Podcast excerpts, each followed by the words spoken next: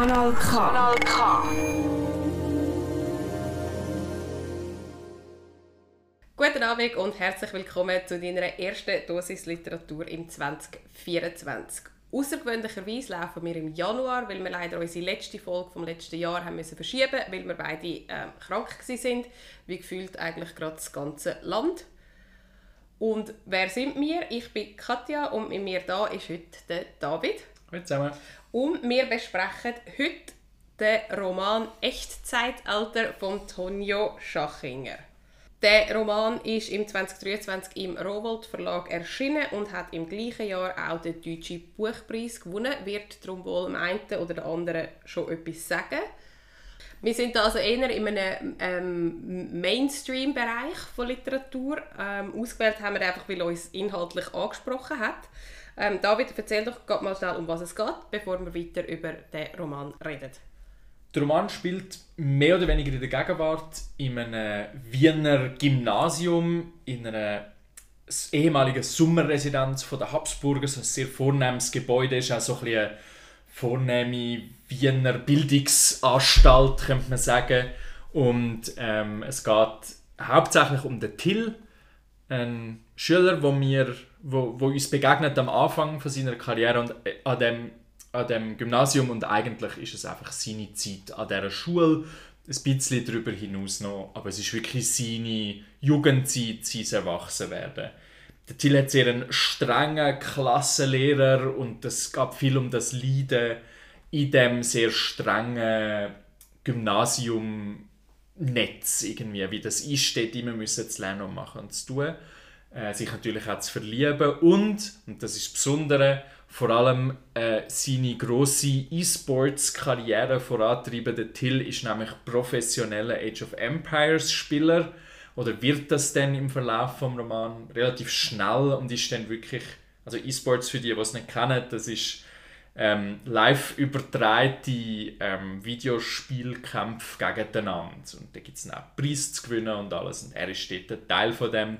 Age of Empires ist ein Spiel, wo eigentlich darum geht, dass man sich äh, wie eine Armee aufbaut. Und Strategiespiel. Strategiespiel. Ja. Und dort kommt auch der Titel her. Es ist nämlich ein Echtzeit-Strategiespiel. Es hat keine Pausen oder so, sondern es läuft in Echtzeit.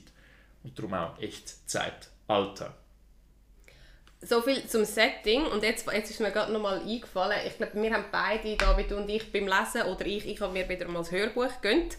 Kurzer Einschub, das Hörbuch kann ich sehr empfehlen, weil ähm, es, es spielt in Wien und es hat auch wirklich so der, also österreichische Standard-Hochdeutsch wird meistens gesprochen, aber auch die Dialektpassagen, die oft, oft Thema sind, weil Dialekt ja immer so etwas mit Bildung und Prestige und so zu tun hat ist wirklich sehr schön zum, zum Hören. Also das kann ich so sicher wärmstens empfehlen.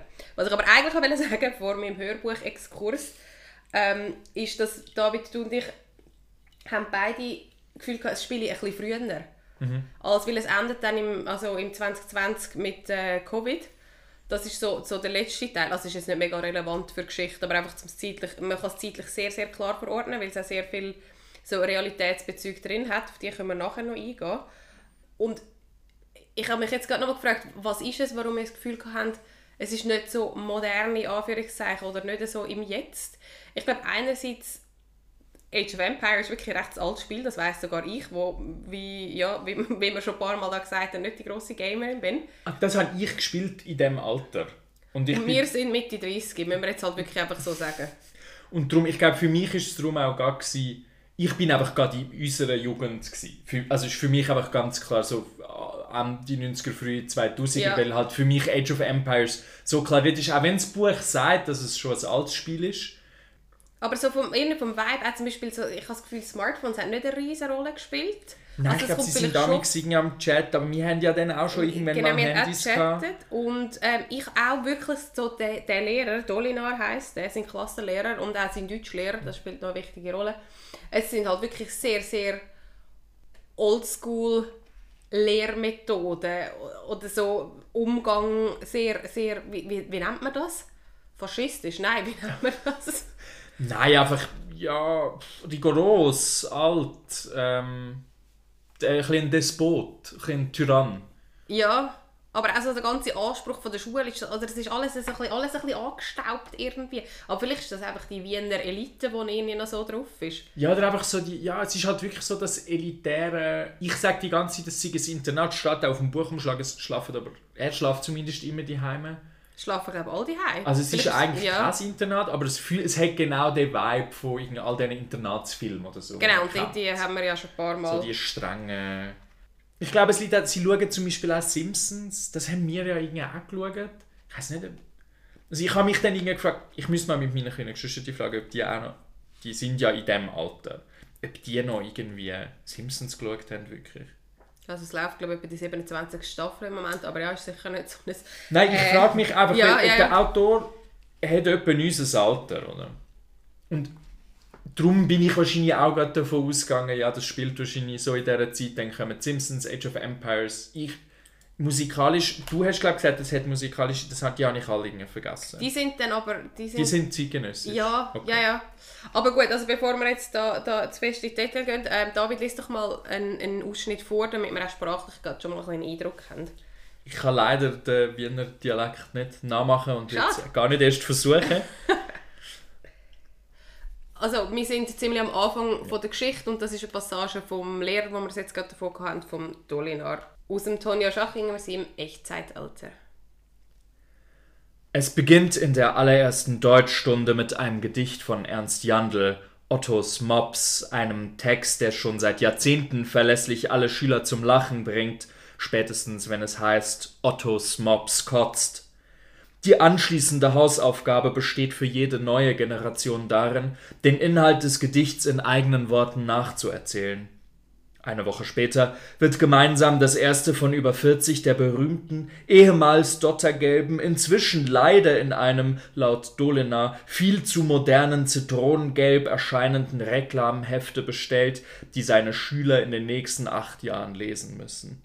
Es handelt sich um Oscar Wildes Der glückliche Prinz und andere Märchen, ein Buch also, das für Elfjährige noch greifbar, aber schon etwas schwerer zu verstehen ist, weil es Worte wie Linnen und Katarakt enthält, die sie beim Lesen unterstreichen und in ihr fremdwörterhaft übertragen müssen, aus dem der Dolliner jederzeit unangekündigt abprüfen kann. Erst beim nächsten Buch Wilhelm Haufs Das kalte Herz zeigt sich, dass Ernst Jandl eine falsche Fährte war, ein Trick, um nicht zu sagen eine bewusste Irreführung, denn noch mehr als Oscar Wilde verweist Hauf darauf, dass Literatur in dieser Klasse nicht die Aufgabe zukommt, ihre Lebenswelt abzubilden oder sie zu amüsieren.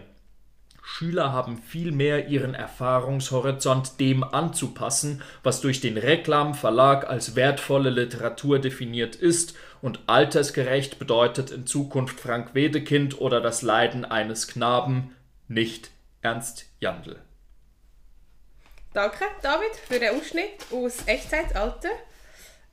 Da ist jetzt klar, warum wir das Gefühl haben, das könnte auch in den 60er Jahren spielen.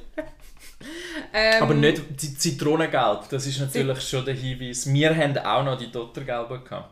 Wirklich, das, die, die, die Farbentwicklung von der, von der Reklambücher ist mir ja. gar nie aufgefallen. Zu meiner Scham muss ich zugestehen, dass ich die gleiche Reaktion gehabt wie der Dolly. Gut, bist du in dem Fall nicht oder noch nicht Lehrer geworden? Ja, wirklich. Nein, nein, du wärst sicher nicht so gemeint. Nein. Was ich glaube, was in diesem Ausschnitt jetzt schon mega, mega gut zur Geltung kommt, ist so, ich habe das Buch sehr gerne gelesen oder gelost. Es hat mich gut unterhalten. Ich habe mich abgeholt gefühlt. Ich habe mich angesprochen gefühlt. Ich habe mich dann aber auch gefragt, ist das einerseits kritisiert ja so ein das ganze Bildungsbürgertum eben so der, der Ansatz von dem Lehrer mit der extremen wirklich sehr sehr klassische Bildung vor allem jetzt so in, in der also in der Literatur und andererseits reproduziert es das ja auch mega, mega stark, indem es eben genau so ist und indem es eben genau Leute wie mich, die auch ins Gimmick gegangen bin, die Literatur studiert hat, sehr anspricht und erinnert und an die eigene Jugend erinnert, auch wenn es jetzt, auch wenn meine ein bisschen früher war, aber ich, eben, die Bücher, dann, dann ist, was mir auffallen ist, ist der Satz, der Kilometertal, euer Urpokal.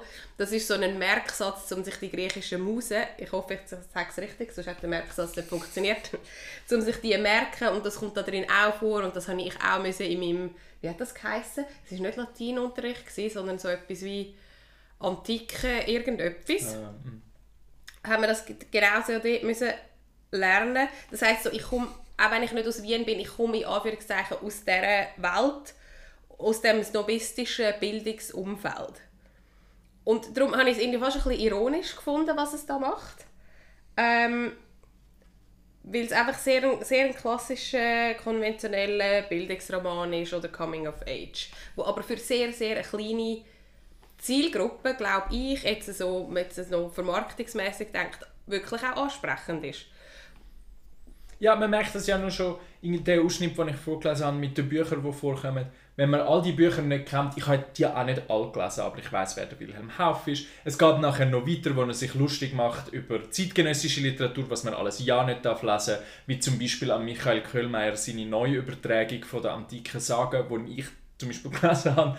Aber also, das ist einfach, wenn man nicht in dem ich sage jetzt Bildungsbürger-Kontext sich bewegt, wo wir beide uns jetzt nun mal bewegen, auch noch mit einem Germanistikstudium natürlich, dann fliegt das alles so über einen drüber und ist nicht, ist nicht witzig, ist aber auch nicht interessant. Okay, man kann es anfangen zu googlen. Vielleicht äh, Ja, stellt man sich dann die Reklamheftchen, aber es ist einfach ein Witz oder es ist ein, es ist ein kurzer, es geht ja nachher nicht um diesen Text. Das ist ja nicht... Nein, und das mit dem Ottos Mops, das ist so, hö, hö, ja, haben wir auch bei der ersten Deu- Deutschstunde dann mal gelesen. Das ist ja so, äh, eben, das, das spricht uns an, weil wir es kennen oder schafft wie Nähe zu uns, zu, zu LeserInnen wie uns. Ich glaube aber auch, es ist vielleicht auch weniger ein Angriff auf, auf Bildung als ein Angriff auf die veralteten Strukturen. Auch die, etwas finde ich jetzt sehr österreichisch oder so ein der, also wo man ja auch zum Beispiel Titel sind sehr wichtig und der Herr Magister und so, also so das ein bisschen eingestaubte und dem gegenüber natürlich dann so ein die Welt vom Computerspiel obwohl, eben, so ganz funktioniert es, glaube ich, dann nicht. Oder meine Theorie funktioniert nicht ganz. Dass das jetzt wirklich zwei konträre Punkte wären. Was- Aber ein bisschen, oder? Die, ist so die, bisschen- das Internat, die Internatswelt und die, Computerspielwelt. ja, oder das ist ja wie, die ist Ja, ja, doch, das moderner, ist schon die ist so- schneller, die, ist, die findet im Internet statt, dann auch viel, weil seine Spiele werden übertragen. Ich glaube, es Ähm, ist schon genau so, die Geschichte ist schon so angelegt, dass Oder? die zwei Es beide so- Gegensätze abbilden. Ja, ja. Oder Gegenstück. Aber, aber gleich finde ich, ist dann der Text nie nicht mutig genug. Also, weder. Eben, formell tut der Text die Bildung bestätigen und irgendwie. Auch wenn das irgendwie alles vielleicht sehr schlimm ist, tut er trotzdem mit den gleichen Mitteln arbeiten. Und die Computerspielwelt hat wie nicht wirklich Eingang im Text, außer dass sie Leute, die offensichtlich die Welt nicht kennen, erklärt wird es gibt kein formelles Experiment, so ein Spiel nachzuerzählen, zum Beispiel. Weißt du, wirklich mit der Logik von, was jetzt etwas wäre, was mir würde gefallen. Das muss der Roman ja nicht. Es wäre jetzt etwas, was mir zum Beispiel gefallen hat, auszuprobieren, was heißt das? Wenn man zum Beispiel so mal einen Roman erzählt, wie ein Computerspiel funktioniert, in Echtzeit oder so. Ich weiß nicht, ich stehe halt auf so experimentelle Sachen. Und darum Also, sorry, ich mache den Nein, ich glaube, was ich will sagen ist, ich glaube, darum hat der Roman ein bisschen etwas Konservatives. Nicht politisch, sondern in der Machart. Oder? Sehr. Er ist sehr brav. Es ist sehr, er folgt den Regeln vom Genre sehr klar. Ja. Ähm, und sogar eben, wie du sagst, handwerklich, er kritisiert zwar irgendwie die Strenge, benutzt aber all das Wissen, wo aus diesen Bildungsinstitutionen kommt, wo nun mal die veraltete, strenge Methoden haben. Und spricht auch so ein Publikum an. Genau, und da vielleicht sind wir jetzt da schon auch ein bisschen die Antwort auf die Spur für auf die Frage, David, wieso hat das Buch, ausgerechnet das Buch, den Deutschen Buchpreis gewonnen, nachdem wir letztes Jahr mit dem Blutbuch von Kim de Lorison wirklich etwas sehr, sehr, sehr Experimentelles hatten, etwas, wo ich glaube im deutschen Buchmarkt so wirklich noch nie da war, auch wirklich ein Hype, was es nachher gegeben hat. Also es geht auch so, ich, ich sage auch nicht, es muss jedes Mal so ein äh, crazy, Buch sein. Und jetzt wirklich ein krasses Gegenstück, sehr, sehr klassisch geschrieben, konventionell, absolut Genre, Coming of Age, Internatsroman, Bildungsroman, 100% bedient. Und ich finde auch mit dem Computerding, das, das passt trotzdem rein. Es ist einfach leicht in die Moderne geholt. Aber wir kennen die Geschichte. Wir kennen die Geschichte von Catcher in the Rye und von ganz vielen anderen auch aus dem deutschsprachigen Raum. Ja, weil es ja gleich, das Computerspiel, auch wenn er Geld damit verdient und sehr erfolgreich ist, es bleibt das Nischending. Er bleibt der Nerd. Oder? Es ist nicht der coole Typ. Mittlerweile spielen alle Computerspiele. Es haben alle ein Handy. Da, meine kleinen Geschwister, die haben alle vom Supersportler zum anderen, die haben alle schon mal ein Computerspiel gespielt. Jetzt eine mehr und weniger, klar, man muss sehr viel Zeit investieren, um so gut zu werden. Aber ich habe nicht das Gefühl, dass es noch so das komplette mega Nische-Ding ist. Aber Nein, das muss es nicht. sein im Roman, Ja. weil das verlangt das Genre. Genre verlangt einen Aussenseiter. Weil das ist Coming of Age von den Popular Kids interessiert niemand. Ja, und früher hat er wahrscheinlich hat er einfach alle Bücher gelesen. Genau. Oder wäre mathematisch mega begabt gewesen. Oder irgend so etwas. Oder das ist jetzt wirklich so einfach... etwas. Oder ist halt im Schachclub gewesen, oder keine Ahnung. Aber sicher, aber und jetzt ist es halt Computerspiel, wo ich dann aber finde, merkt man das Alter vom Autor wieder ein bisschen, weil bei uns ist das schon noch sehr nerdy gewesen. Also, das, also, oder ich bin ein bisschen der Nerd gewesen, weil ich Computerspiele gespielt habe. Aber ich habe das Gefühl, das hat sich wirklich verändert. Und klar, er ist super professionell in dem, das ist nochmal ein, ein neues Niveau. Aber hey, das Zeug hat ein Milliardenpublikum. Das ist jetzt nicht mehr der komplette, das ist nicht mehr ein komplettes Nischending. Nein, überhaupt nicht. Und das, aber das verlangt halt das Genre, das ist auch okay. Ja. Das Genre verlangt das einfach und darum, wie du sagst, das ist sehr ein klassischer Roman und, und zum, zum Buchpreis zurückkommen, ich glaube, das ist auch die Antwort. Der Buchpreis wird verliehen vom deutschen Buchhandel und ähm, jetzt hat man irgendwie das eine Spektrum bedient von den Literaturlesenden und jetzt schwingt es halt das andere zurück. Das scheint mir auch marketingtechnisch irgendwie Sinn zu machen. Ich glaube auch sonst, das beobachtet man ja auch sonst in der Welt, das habe ich das Gefühl, man hat so ein bisschen im Moment ein bisschen auch wieder ein Bedürfnis zurück nach ein bisschen einfacheren Sachen, nach ein bisschen weniger, äh, nach ein bisschen weniger Komplexität. Äh, und das macht, das sieht das, ja, dass man einfach alles immer ein Franchise muss werden ähm, in, der, in der Unterhaltungsindustrie, aber das macht eigentlich auch Sinn für mich bei Büchern, dass, man dass jetzt gerade das Pendel ein bisschen am Zurückschwingen ist und dass man wieder ein bisschen, ein ruhigere, ein bisschen bravere Literatur schreibt, die aber trotzdem gut ist. Es ist gut geschrieben, man liest es gerne, es ist unterhaltsam. Es ist gar nicht, ich meine das gar nicht so negativ mit konservativ. Es ist, glaube ich, weniger, was ich gerne habe in Romanen, persönlich, aber ich habe es gerne gelesen.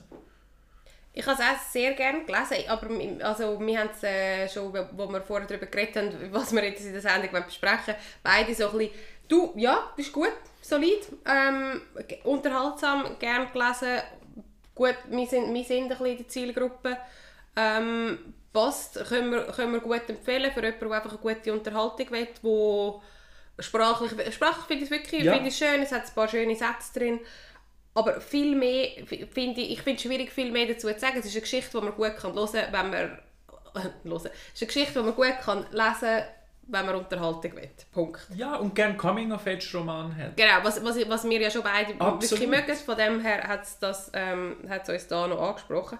Sonst, ja, Nein, es ist jetzt krass heraus, es, es, es, fordert einen nie nicht raus, oder? Aber das, muss, das will sie auch nicht. Es ist gar keine Kritik. Nein, es ist gar keine Kritik, es ist einfach eine Feststellung. Trotzdem bei mir ein leichtes Erstaunen, trotz allem, dass das den Buchpreis gewonnen hat. Auf jeden Fall das beste Liste war vom Jahr 2023. Also es ist schon, es ist sehr gepusht worden, in der, auch in den in der Rezensionen, in den in der Feuilletons.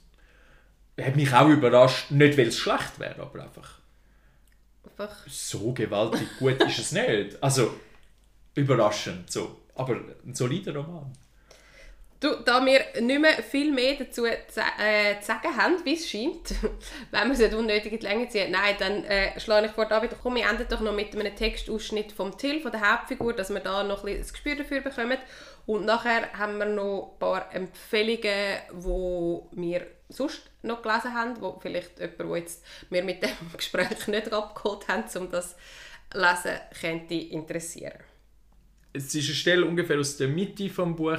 Das Einzige, was man muss wissen, dass der Till zwei Freundinnen, also Kolleginnen hat, die, die er neu kennengelernt hat an der Schule, die Feli und die Fina, die kommen einfach kurz vor, einfach, dass man ein bisschen wer die sind.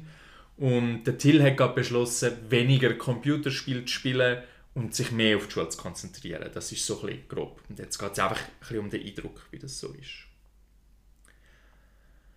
Auch nach dem Frühstück mit Klaus und seiner Mutter, bei dem seine Mutter bewusst nicht nachbohrt, wer die Freundinnen sind, mit denen er sich gestern getroffen hat, als Till wieder im Bett liegt, ohne einschlafen zu können, schwirren die Fetzen von gestern in seinem Kopf herum. Er stellt sich vor, wie es wäre, wenn sein Vater Feli und Fina kennenlernen könnte, wie er sie anlächeln und nach ihrem Wahlpflichtsfach ausfragen würde. Er stellt sich vor, wie galant sein Vater wäre, wie er später, wenn sie wieder zu zweit sind, unweigerlich durchklingen ließe, Till solle sich an Feli und Fina ein Vorbild nehmen soll er auch boxen und auch lesen und wie ihn das nerven und wie er sagen würde, dass Feli und Fina auch trinken und rauchen und kiffen, nur damit sein Vater enttäuscht ist. Till möchte nicht, aber er dreht seinen Computer auf. Er fühlt sich schlecht dabei. Er startet das Spiel wie jemand, der unmittelbar vorher den Entschluss gefasst hat, weniger Alkohol zu trinken, sich ein Bier öffnet. Und dann sieht er die drei Villagers und fühlt sich zu Hause. Er schafft neue Wills und lässt seinen Scout scouten. Er lockt einen Eber an und verbringt drei Stunden in voller Konzentration. Er verliert und versucht es gleich wieder neu, anders, spielt ein Match mit den Inkas und stresst seinen Gegner mit Türmen. Ein Match mit den Byzantinern, die niemand mehr spielt. Außer Till. Mit dem Ausschnitt aus Echtzeitalter von Tonio Schachinger enden wir unsere Diskussion von dem Buch. Ähm, wir, wir bleiben zurück mit leichten Fragezeichen, warum es den Buchpreis gewonnen hat, aber wir können es grundsätzlich schon empfehlen für alle, die Lust haben auf das Buch. Was hast du sonst noch so gelesen, David, was du vielleicht kannst empfehlen kannst, was ein experimenteller ist? Weil das ist ja mehr so ein dein Bereich. Ich habe, ähm, habe mich gerade entschieden, ein älteres Buch vorzustellen, das auch deutsch ist, wo auch um E-Sport geht, aber dann völlig irr wird. Ähm, es ist Miami Punk von Juan Guse, ähm, deutscher Autor, ähm, und es spielt in Amerika äh, in der fernen, nicht, in der, nicht, in der näheren Zukunft. Und irgendwie plötzlich hat Florida keine Küste mehr, der Atlantik hat sich zurückgezogen, es hat dort Wüste, Kreuzfahrtschiffe rostet überall ähm, und dann gibt es verschiedene Stories, zum Beispiel eben jemand aus dem Wuppertal, wo E-Sport-Profi ist und dort anfliegt, um ein Match mitmachen. Ähm, es gibt eine Programmiererin, die ein Game anfängt zu programmieren ähm, und eine Soziologin und ich weiß auch nicht mehr alles, aber es ist ein riesiges Kaleidoskop an Figuren und es ist so ein es ist das Gegenteil von dem Roman. Es ist ein Roman, wo alles gleichzeitig probiert. Einiges daran scheitert, aber es ist so gewaltig viel los dort. Das macht einfach mega Spaß. Und es ist, aber es überfordert einen, es ist strub und schräg und es ist mega dick, aber äh, ein cooler experimenteller Roman mit zumindest einer Ähnlichkeit zu dem Roman. Danke für die Empfehlung. Also wenn ich, wenn ich die Wahl habe, dann bin ich froh, dass ich äh, Echtzeitalter lesen weil das andere überfordert mich schon, wenn du es erzählst. Aber für die Experimentierfreudigen draußen ähm, tönt das sicher gut. Kannst du mal sagen, wie heißt es? Miami Punk von Juan S. Guse. Gut, das, Miami Punk, das kann man sich merken. Ähm, ich habe etwas ebenfalls sehr, sehr klassisches im Angebot. Ich habe auf Netflix gesehen, dass es eine Sendung gibt, die A Nearly Normal Family heißt. Und dann habe ich in den Trailer geschaut und dann steht, dass es basierend auf einem Roman ist. Und dann habe ich gedacht, ich mache es jetzt mal umgekehrt. Statt Zuschauung oder früher in der Schule, wenn man keine Zeit mehr hatte, das Buch lesen oder Film schauen, habe ich gedacht, ich habe ja Zeit, ich lese jetzt das Buch. Und das ist ähm, so wieder, jetzt kommen wir wieder mit meinen Schweden-Krimis. Ähm, es heißt «Die Lüge» von Matthias Edwardsson. Und es ist einfach für alle die wieder, ich hatte schon mal etwas empfohlen im Sommer, ähm, die, die Tote im Sturm von der Christina Olsen. Ähm, und auch da setzt Matthias Edwardson die Lüge, es ist kein blutiger Krimi. Es ist nicht so ein Stieg Larsson wirklich, also oder der, der, dort habe ich nur den Film gesehen, das war mir zu brutal. Gewesen. Ähm, es ist nicht auf diese Art brutal, sondern es ist, es ist mehr subtile Gewalt und nicht im Sinne von nur physischer Gewalt, sondern auch so in der Familie und die, also so die Familienstrukturen und wie sich halt alle dann vielleicht doch ein bisschen anlügen. Ähm, das kann ich auf jeden Fall empfehlen für alle, die Lust haben auf einen nicht ganz so blutigen Schwedenkrimi. Ich habe dann auch noch das zweite gelesen von, der, ähm, von dem Autor, von Matthias Edwardson, «Die Bosheit». Es ist aber trotzdem auch das, auch das ist nicht gerade ein Upper, weil es halt wirklich auch ein bisschen, einfach ein bisschen traurig ist. Und jetzt weniger, weniger eben so das, das Splatter-Effekt-mäßige Schlimme, sondern traurig, wenn man so hinter, hinter die Fassade sieht von gewissen Familienkonstrukten. Das ganze, das ganze Familiensetting ist bei beiden ein sehr wichtiges, ähm, wichtiges Thema. Das wären meine Empfehlungen und mit dem schließen wir doch die erste Dosis Literatur von dem Jahr. Ich hoffe, euch hat es Spass gemacht und viel Spaß beim Lesen. Tschüss zusammen.